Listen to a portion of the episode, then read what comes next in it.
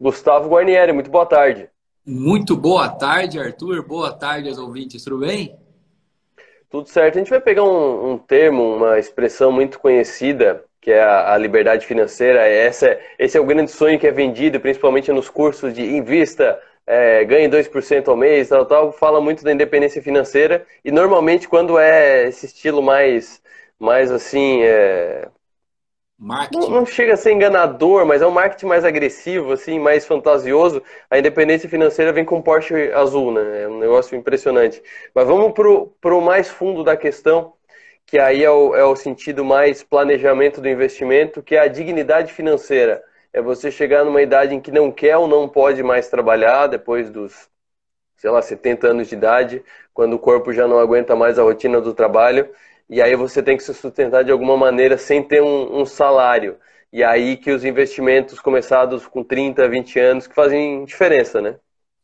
Perfeita, perfeitamente. Oh, só é, esse final de semana eu vi um comentário que achei muito, fez muito sentido, né? É, a independência financeira agora parece estar tá ficando igual aquelas propagandas de emagreça 15 quilos em uma semana. Sim. É, não é tanto assim, a gente tem que tomar muito cuidado. E um, eu acho que é, trazer um pouco de essência, tá? Um pouco de essência, por exemplo, minha, nossa, nossa da Wise, que, gente, por que, a gente prega tanto esse, essa questão do investimento? Eu sempre falo em toda reunião que é o seguinte, não é uh, não é investir para eu ter mais dinheiro. Eu tenho que investir para ter a dignidade financeira. Ô Arthur, você não sabe quantas pessoas a gente chega e conversa, né? E, e, conversando sobre o, o, o planejamento financeiro dessa pessoa e independente de quanto você ganha, o cara ganha dois mil reais, gasta 1.999. O cara ganha 100 mil reais por mês, gasta 99.999. Não tem nada de reserva. Então, independente de quanto você ganha. E, infelizmente, né, no, no caso do Brasil, a gente não tem essa, essa educação financeira para chegar à independência financeira e no, e no, no nosso é, dignidade financeira muito bem. O que, o que é o ponto da dignidade financeira? É o seguinte, vou chegar, igual você deu a abertura, né? É, chego no meu, numa idade que eu estou querendo tirar meu pé um pouco do acelerador. Eu quero, Sim. não, não quero necessariamente é, ter que trabalhar sempre. Eu quero estar tranquilo, eu quero poder viajar, eu quero ter na minha aposentadoria, seus 55, 60, 65 anos e, meu, quero poder viajar, quero curtir minha família. E ali teve um dado do IBGE. Uh, dos aposentados do Brasil hoje, 46% de quem, de quem é aposentado hoje depende de ajuda de parentes. A renda não é complementar, o INSS, que eu brinco, né? Já até ficou chato essa brincadeira de INSS significa isso, nunca será suficiente. né? E, e, assim, então 46% depende de ajuda de familiar, depende de ajuda de, de parente. 28% ah, depende de caridade. É, eu moro em algum asilo que depende de doações para eu conseguir, né, para o asilo conseguir comprar as coisas que eu preciso para minha, é, para continuar vivendo. E os outros 25 precisam trabalhar. Então eu cheguei na minha idade, eu tenho 50, 60, 70 e poucos anos, quero ficar tranquilo, quero curtir minha família, cadê meu dinheiro? Eu preciso continuar trabalhando. Até quando? Até eu morrer. Cadê, cadê a dignidade financeira? Eu sou escravo do meu trabalho.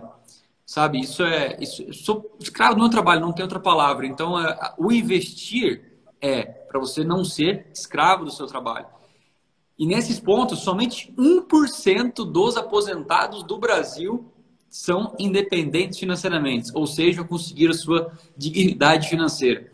É, porque a gente não tem essa cultura do investimento muito bem é, elaborada, muito bem fixa na cabeça de, dos, dos, brasileiros. A gente não tem, não temos ainda. Estamos trabalhando bastante, né? até todo esse programa da rádio sua aí, principalmente, é levar esse conhecimento para esse programa da 60 minutos, levar conhecimento tentar engajar as pessoas, porque, é, sabe, é, você chegar na sua idade de aposentadoria e depender ainda de ajuda de parentes, depender de caridade, é, é uma coisa, assim, precisa de... É sofrível, né? É sofrível, né? E, e, não é, e não é uma, uma questão tão complicada quanto tentam fazer, né? É, se, fala, se fala muito do mercado de ações como se fosse aquele pessoal com aqueles vários gráficos tal. E quanto mais a gente vai entrando, vai vendo que aquilo lá é um, é um nicho muito nichado mesmo, com o perdão da redundância. É quem quer usar aquilo para trabalhar mesmo, porque não precisa e, e nem, é, e nem é saudável para quem não é da área mexer com aquilo. É, mas, por exemplo, dá para dá explicar evoluindo a, as culturas que o brasileiro já tem, né? Por exemplo, vou comprar um terreno para um terreno, um apartamento para viver de para ter o aluguel. Não precisa nem viver do, daquele aluguel, mas mas para ter o aluguel, comprar um apartamento. Hoje, principalmente pessoas de mais de 40, 50 anos de idade, eu ainda vejo fazendo isso. É, mas fundo imobiliário é a mesma coisa. Então não, não, é, não é complicado, só que aí você compra um, dois, três tipos de fundo diferente, é, tem que estudar bem, tem, tem uns que são ruins, assim como tem infiltração que aparece em apartamento você tem que arrumar, tem uns que são ruins, mas a maioria não é tão ruim e te dá um aluguel da mesma maneira, né? Então falta um pouco dessa, dessa educação simplificante do, do, do investimento, né? Ainda, ainda tem muito aquela imagem dos engravatados trocando milhões por milhões, né? Perfeito, perfeito, né? Até por isso a gente Olha aqui, né? o Guilherme Vestimão, olha, olha como é que ele, a vestimenta dele. Você nunca vai ver ele de terno. Tá com uma camisa, as lives deles, né? É, principalmente a live que Sim. a gente vai fazer agora pro pessoal. Desculpa cortar, abrir um parênteses aqui, né? Na, que a gente ia fazer na, na, na sexta-feira, dia, dia 18, e a gente vai fazer agora, dia 26, tem problema no YouTube. Mas você vai ver, ele vai estar tá de camiseta, né? Vai estar tá normal. Então, isso é uma, alguns pontos que vai tirando aquela, aquele, aquele pensamento que a gente pô, investimento só para o cara que é rico, só para o cara sério. Então, não é assim. O, você trouxe o gancho dos fundos imobiliários. É, Isso. Uma, é que me uma... parece, me parece ser a parte mais simples, né? Porque eles oscilam um pouco. Quem, quem, comprou no ano passado ainda sofreu uma, ainda sofreu uma porrada na cabeça, porque ali em fevereiro eles caíram muito e ainda não voltaram, né? Mas quem compra mensalmente, quem investe mensalmente já está já tá recuperado, até porque os rendimentos vêm legal, né? Continuam vindo bem, né? Perfeito. Mas o, o, o que você comentou do, do Igor, né? Olha a Blockbuster. A Blockbuster, Isso. ela não se atualizou, não seguiu o mercado, não viu que o mercado estava uh, uh, uh, começando a mudar, né? Eu queria melhorar o, o nosso atendimento, o, nosso, o que o cliente quer. Ele queria assistir o filme a hora que ele quisesse. O que a gente, Sim. o que o investidor de imóveis quer hoje? Ele quer comprar os imóveis, negociar e receber o aluguel de, né, depende do, do, do, do estratégia, mas normalmente vai ser um pouco assim. Ele pode fazer isso muito mais facilmente comprando fundo imobiliário. E algum argumento que eu vejo, algumas pessoas dizem assim: ah, mas eu aprendi com o meu pai que eu deveria comprar o imóvel e vender imóvel porque eu tenho a casinha. Você também tem a casinha, né? E assim, é, não lembro se você chega daquela época, né? É, alguns vão lembrar, pô, eu vou comprar a linha telefônica e alugar a linha telefônica. é, Tem muita gente que fez fortuna assim, né? Muita gente, mas o mundo mudou. Você não consegue mais comprar linha e, e alugar essa linha de novo. É diferente. Hoje em dia, a, imagino que daqui a um tempo, né? Muito provavelmente a gente pode chegar nos Estados Unidos e falar o seguinte: chegar a ter um Brasil como lá, um, um, um que eu digo, um mercado financeiro muito mais uh, evoluído e uh, eu quero comprar uma casa eu entender que seria a mesma coisa eu comprar um imóvel, né? Muito mais fracionado, não preciso de 100, 200, 300 mil comprar uma casa, eu compro com 3 mil reais, eu compro uma partezinha de algum imóvel, assim, bem fracionado, como... E, e assim, na verdade, é o, o contrário do que algumas pessoas pensam. Na verdade, o mercado financeiro é para você ter os mesmos direitos do que os, os grandões, os ricões. Eu não preciso ter alguns milhões para comprar uma parte de uma laje corporativa. Eu posso comprar uma, cote, uma cotinha de 100, 200 reais ali, comprar e receber a mesma proporção. 0,7% ao mês é 0,7% ao mês de 100 reais ou 0,7% de 10 milhões. É proporcional, né?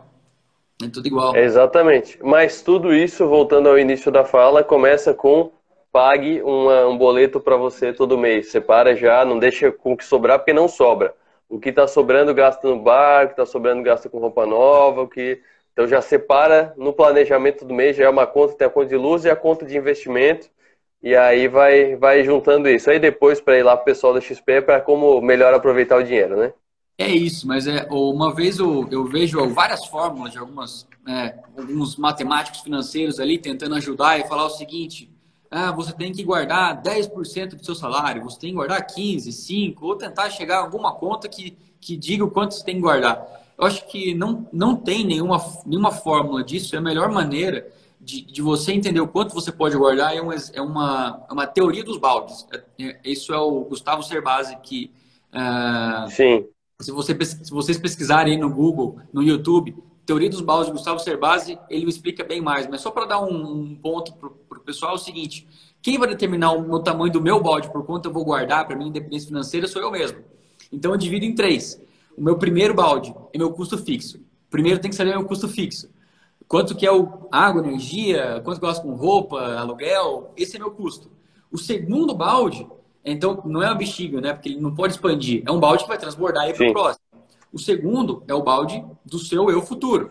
O quanto eu quero ter dinheiro na minha aposentadoria. Eu quero me aposentar com 50, 60, 70. Eu vou pôr a minha idade, mas eu quero guardar um dinheiro para minha aposentadoria de lá da frente.